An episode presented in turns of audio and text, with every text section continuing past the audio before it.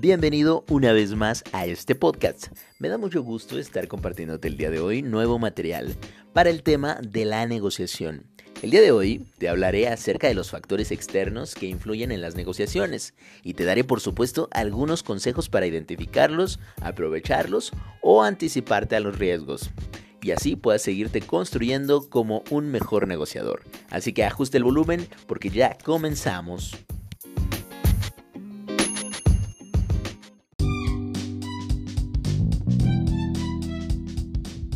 Vamos a iniciar con el primero de los factores externos que influyen en las negociaciones. Nada más y nada menos que la información. Un recurso valiosísimo, no solo para las negociaciones. Sus aplicaciones son sumamente extensas. Contar con información de manera anticipada es sumamente útil si se sabe utilizar adecuadamente y en el momento preciso. Nos salva de muchos errores y gracias a la información es posible tomar mejores decisiones para ajustar estrategias y conseguir el éxito. Piensa en las múltiples circunstancias en las que contar con la información exacta te ha salvado de tomar malas decisiones. O piensa inversamente, ¿cuántas malas decisiones has tomado por falta de información? Triste pero cierto, ¿verdad? Algo que es importante recalcar es que actualmente gracias a los medios digitales y a la voz pública de cualquiera que disponga de conexión a Internet, le es tremendamente sencillo poner en circulación cualquier información que se le venga en gana a cualquier persona. Por esa misma razón, ahora no solo basta con poseer información. Si quieres aprovechar dicha información a tu favor, debes ser sumamente cuidadoso al momento de elegirla. Porque desgraciadamente hoy en día hay tanta falsedad circulando que la información veraz ha incrementado su valor. Principalmente por lo difícil que es contar con fuentes confiables, que no estén malversadas por otros intereses. Así que piensa, si la información solía ser un recurso valioso, hoy en día la buena información lo es todavía más, y se requiere ser todavía más ágil para saberla manejar.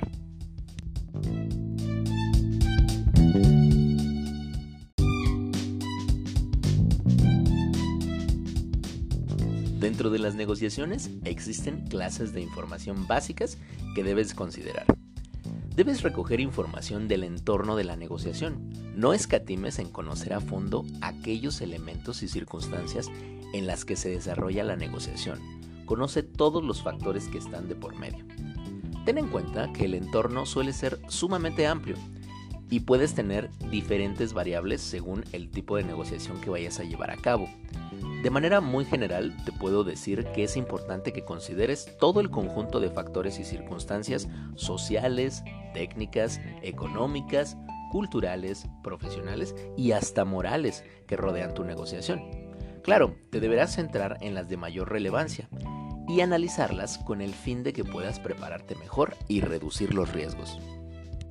Dentro del entorno se encuentra la contraparte con la que vas a negociar y entre más información consigas, mucho mejor. Imagina que estás a punto de conseguir un nuevo socio de inversión.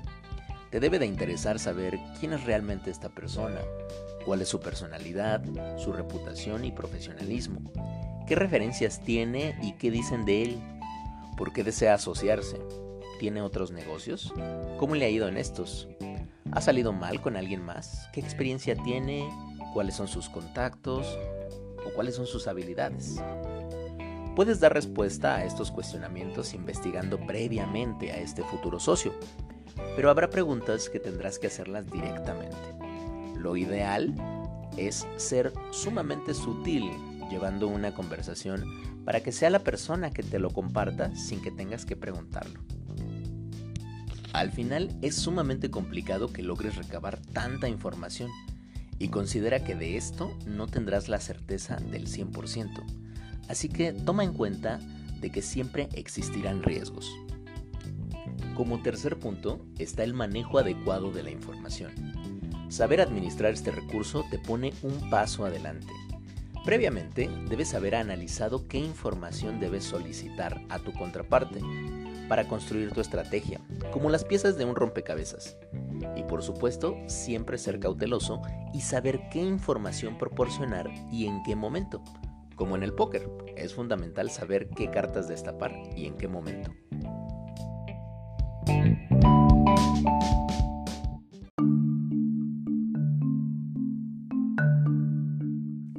Te voy a compartir una breve historia personal acerca del manejo adecuado de la información.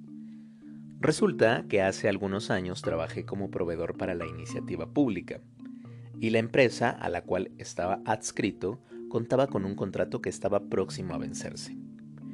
Recuerdo que analicé mis opciones, que no eran muchas. El presupuesto de la dependencia pública era muy limitado, así que aunque quisiera, la verdad es que ya no había modo de renovar. Mi única opción viable era realizar otra propuesta de proyecto en la que se nos permitiera invertir capital privado. Claro que con todas las facilidades de operación en la que se incluía cobrar por nuestros servicios al público en general, para poder recuperar el capital. La verdad es que no tenía ni idea de cómo plantearlo. Acordé una cita con uno de los titulares de la dependencia buscando una oportunidad. Amablemente accedió a recibirme y siendo honesto, realmente no iba tan bien preparado pero sí muy motivado y con bastante determinación. Entré a su oficina y estuvimos charlando acerca de los logros y alcances del proyecto que estaba por concluir. La clave del éxito en ese momento fue gracias a que jamás externé mi desesperación por buscar una nueva colaboración, iniciar una nueva contratación o cerrar algún trato. Me reservé dar esa información. Me reservé comunicar mis necesidades, a pesar de que esa era mi intención, y no me quería ir con las manos vacías. Pero me mantuve sereno, escuchando, y pude llevar la conversación hasta un buen nivel de confianza en donde esta buena persona me externó su preocupación y la necesidad que tenía porque su departamento se siguiera manteniendo activo. Otro aspecto que jugó a mi favor es que esta persona desconocía ciertas áreas que para mi buena fortuna yo ya contaba con experiencia en el tema. Ya con todo esto le dije, creo que yo te puedo ayudar. Tengo esta propuesta. Evidentemente la propuesta atendía a sus necesidades y claro, a las mías también. Accedió con mucho gusto a los términos generales de mi propuesta y convenimos en reunirnos nuevamente para discutir los detalles, satisfecho de que se le había resuelto un problema.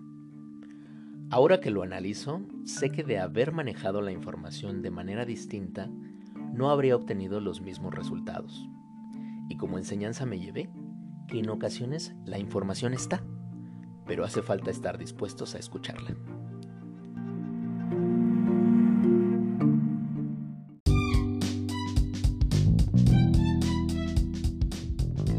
Ahora vamos a hablar del tiempo, otro recurso de valor tremendo pero su influencia en las negociaciones es bastante peculiar. Te cuento cómo. Si podemos manejar el tiempo en nuestro proceso de negociación, lograremos controlar nuestra ansiedad, nuestras alternativas. Pero en otras ocasiones es crucial tomar acción al momento, porque posteriormente puede ser demasiado tarde. Por un lado está la reducción del tiempo disponible, que se puede dar por las circunstancias o puede ser provocado intencionalmente. Lo importante aquí es no caer en la desesperación y evitar tomar decisiones apresuradas, pero tampoco dejar pasar el tiempo perdiendo oportunidades. Un ejemplo puede ser al solicitar un crédito para adquirir un nuevo vehículo. Es común que los asesores deseen presionarte para realizar tu trámite y pueden argumentarte toda una serie de cosas con respecto a la tasa de interés, el tiempo de aprobación y sobre todo las promociones, que es por tiempo limitado, menor enganche, plazo fijo, 0% de comisión, seguro gratis, etc. Provocando en ti una sensación de que es ahora o pierdes la oportunidad. Pero en realidad no es cierto. Obviamente, las concesionarias harán lo posible para que evites darte el tiempo de comparar alternativas y analizar las opciones disponibles. Ciertamente son pocos los compradores que no dejan de estar conscientes que en realidad están adquiriendo una deuda a largo plazo y de no tomar una buena decisión, en vez de adquirir un vehículo que cubra sus necesidades, estarán adquiriendo un problema de varios años. Otro aspecto particular ocurre cuando se llega a extender el tiempo disponible, que de igual forma puede ser debido a las circunstancias o intencionalmente provocado. Durante este aspecto, las postergaciones, suspensiones, aplazamientos, tiempos de espera, tienen como objetivo prorrogar el proceso de la negociación hasta agotar su tiempo. O bien, la estrategia puede ir en función de estar a la espera de situaciones particulares que influyan en el desarrollo de la negociación, beneficiando a alguna de las partes. Y para entender esto, tomemos como ejemplo los artículos de temporada o los productos perecederos, que de no liquidarse en un tiempo o plazo determinado pueden representar pérdidas para el vendedor, no teniendo más alternativa que ponerlos en remate, favoreciendo así al comprador. Pero en sentido opuesto, algunas instituciones pueden alargar los procesos a propósito, con la finalidad de incumplir o beneficiar en lo menor posible a la contraparte, provocándole fastidio y obligando a ésta a aceptar un maltrato, con tal de olvidarse del asunto. En mi opinión, esta última estrategia es de poca ética profesional y de mal gusto. Busca siempre informarte previamente de este tipo de tratos. Así que en conclusión, considera que el tiempo nunca es neutro. En algunos casos trabaja a nuestro favor, en otros trabaja en nuestra contra. Así que analiza con cuidado la oportunidad de tus acciones.